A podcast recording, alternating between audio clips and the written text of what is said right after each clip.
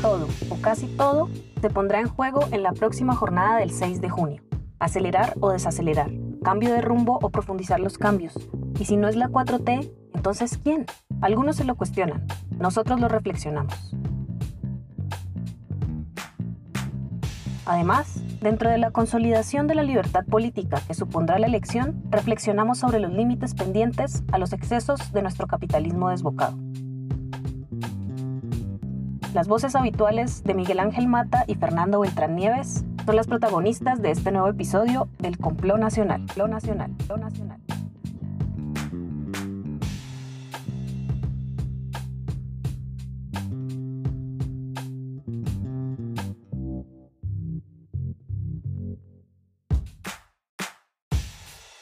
Amigos, amigas del Complot Nacional, les saluda Fernando Beltrán Nieves. Y en este episodio quisiera plantear la incógnita electoral de nuestros días. Y si no vamos por la 4T en los comicios, entonces ¿por quién?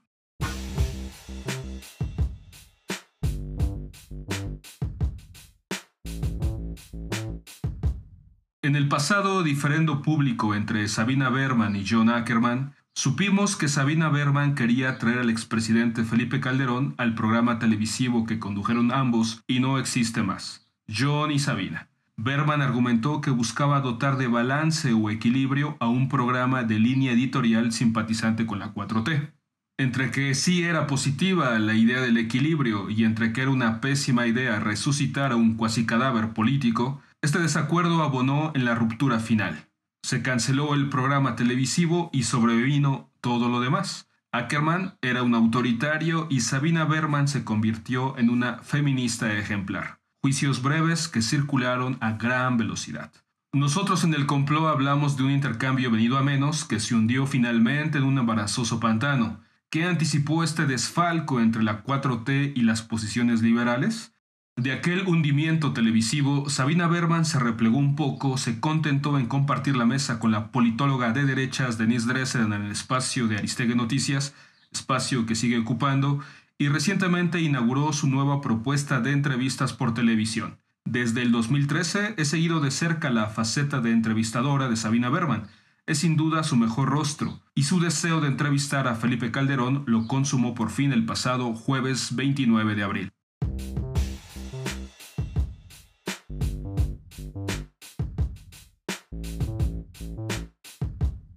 Esta entrevista es un registro de cierto interés, aunque les aseguro que si se deciden, no van a encontrar francamente mucho.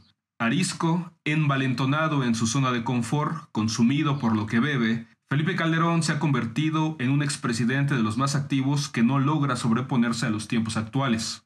No fructiferó su partido político, no crece sino decrece la carrera política de su mujer, no existe más el Partido Acción Nacional que lo llevó a la presidencia y sin embargo es una voz que le gusta alzar la voz dentro del concierto de las voces histéricas. Son tres los aspectos breves que quiero destacar de esta entrevista. A la manera de cierta especie en estado letárgico que busca despertar y tomar desprevenida a la presa, Felipe Calderón vuelve una y otra vez al dogma neoliberal hecho a la mexicana, porque si no es la 4T APA, con todo y sus desfalcos, lo que resta en el espacio político nacional es el dogma neoliberal Made in Mexico que Sabina Berman nos hizo favor de recordar en voz osada de Felipe Calderón.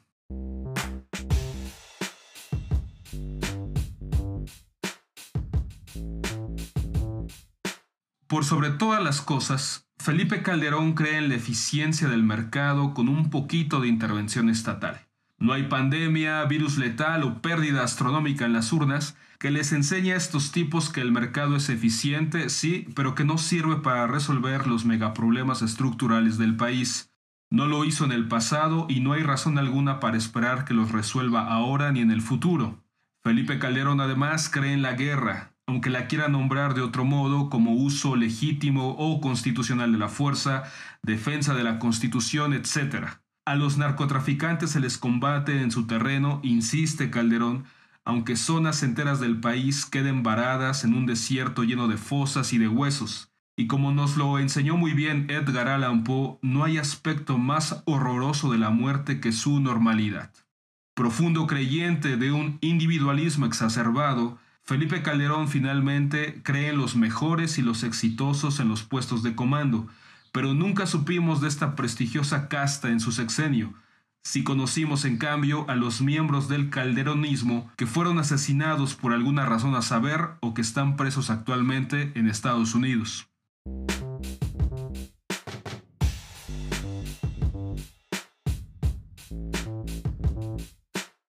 Las elecciones se aproximan con puntillosa velocidad. Fieles quizá a la idea de balance o de equilibrio, algunos seguramente se decantarán por el franco no a la 4T. Hay que decir de inmediato que la idea de balance es buena idea, pero funciona rara vez. Pensadores, sociólogos, filósofos han querido encontrar la posición de equilibrio y casi todas las veces les resulta mal. Es cierto que no lo desean, pero terminan favoreciendo a los más poderosos o al status quo. Puede venir lo peor, como lo ocurrido con el extinto programa televisivo John y Sabina. Así las cosas, reformulemos algo mucho mejor. No vale este 6 de junio, como a los vampiros y a los monstruos de la noche, enterrarles la estocada final. Muchas gracias por su atención y nos encontramos en la próxima.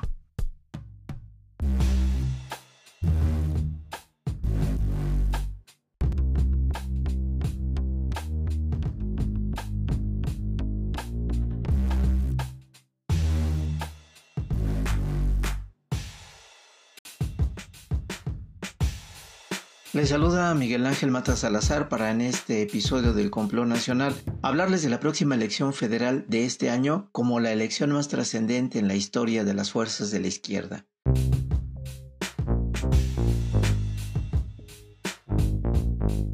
Los aires electorales se han permeado con la propaganda de Lorenzo Córdoba para difundir la idea de que este año viviremos la elección más grande de la historia.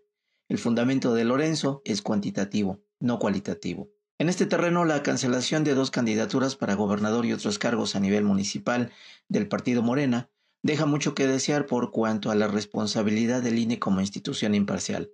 Más aún cuando el presidente del Tribunal Electoral Federal, en su exposición de motivos para votar contra la decisión de sus compañeros de retirar las candidaturas de dos de los nombrados de Morena, dejó al descubierto cómo en lugar de revisar el caso e imponer una sanción menor, el INE imputó nuevas faltas a Félix Salgado Macedonio. En otras palabras, le aumentaron el inventario de faltas y el Tribunal Electoral las consideró suficientes para cancelar definitivamente la candidatura. Algo tan absurdo que puede incluso llamarse revictimización por una institución judicial ante un abuso de poder. Para decirlo claro, eso sí calienta.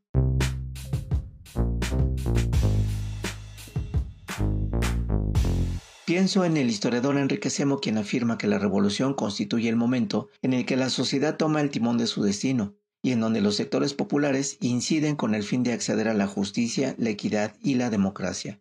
El camino que ha llevado a la izquierda latinoamericana a la valoración positiva de la democracia parlamentaria dejó de lado la desacreditada noción de revolución o la vía violenta de acceso al poder.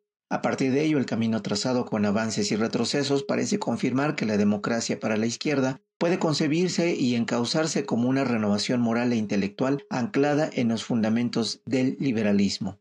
Sin profundizar en la dimensión teórica de lo que esto implica, la pertinencia de esta afirmación en nuestro país se encuentra en la desbocada reacción conservadora de la coalición Sí por México, PRI-PAN-PRD, patrocinada por Claudio X González, como representante de los intereses globales afectados localmente por el gobierno de la 4T y el presidente Andrés Manuel López Obrador particularmente intereses del sector energético petrolero y eléctrico, favorecidos en su momento por los sexenios de Felipe Calderón y Enrique Peña Nieto, engarzados a los gasolinazos y aumentos desquiciados en los costos de combustibles y energía eléctrica, suficientes para desencadenar espirales en los precios de todos los bienes y servicios, afectando particularmente a la población trabajadora debido a los jugosos contratos con beneficiarios globales como OHL, Oderbrecht y otras más.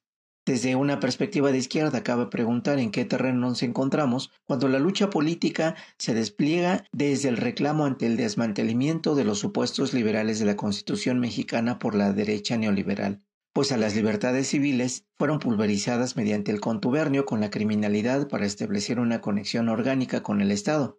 El poder judicial fue mercantilizado en aras de la regulación de la competencia, y la presidencia de la República se trastocó en un espacio gerencial para administrar las ganancias del capitalismo de cuates.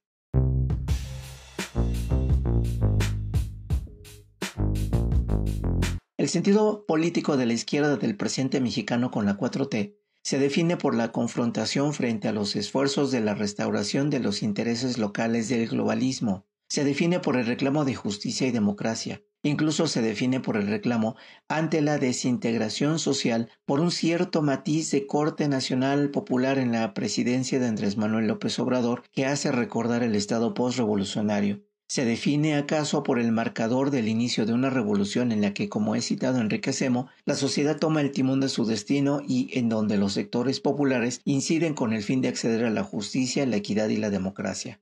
Este es el otro sentido cuando se habla de la elección más grande de la historia de México, un sentido cualitativo cuyo alcance transformador pone en evidencia que el siguiente momento, luego de la elección del 2018, para la izquierda o las izquierdas, habrá de ser la profundización de lo alcanzado hasta el momento, más allá de los hierros cometidos por la dirigencia nacional de Morena.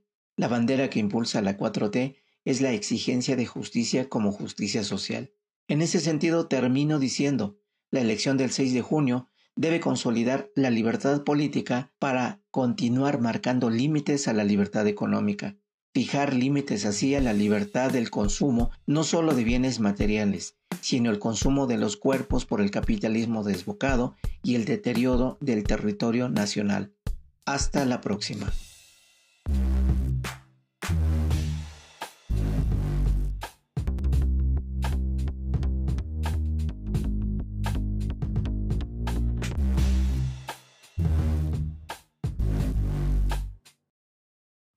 Llegado así al término de este episodio. Ahora puedes contactarnos en Instagram siguiendo al Complot Nacional o en Facebook, la página del Complot Nacional.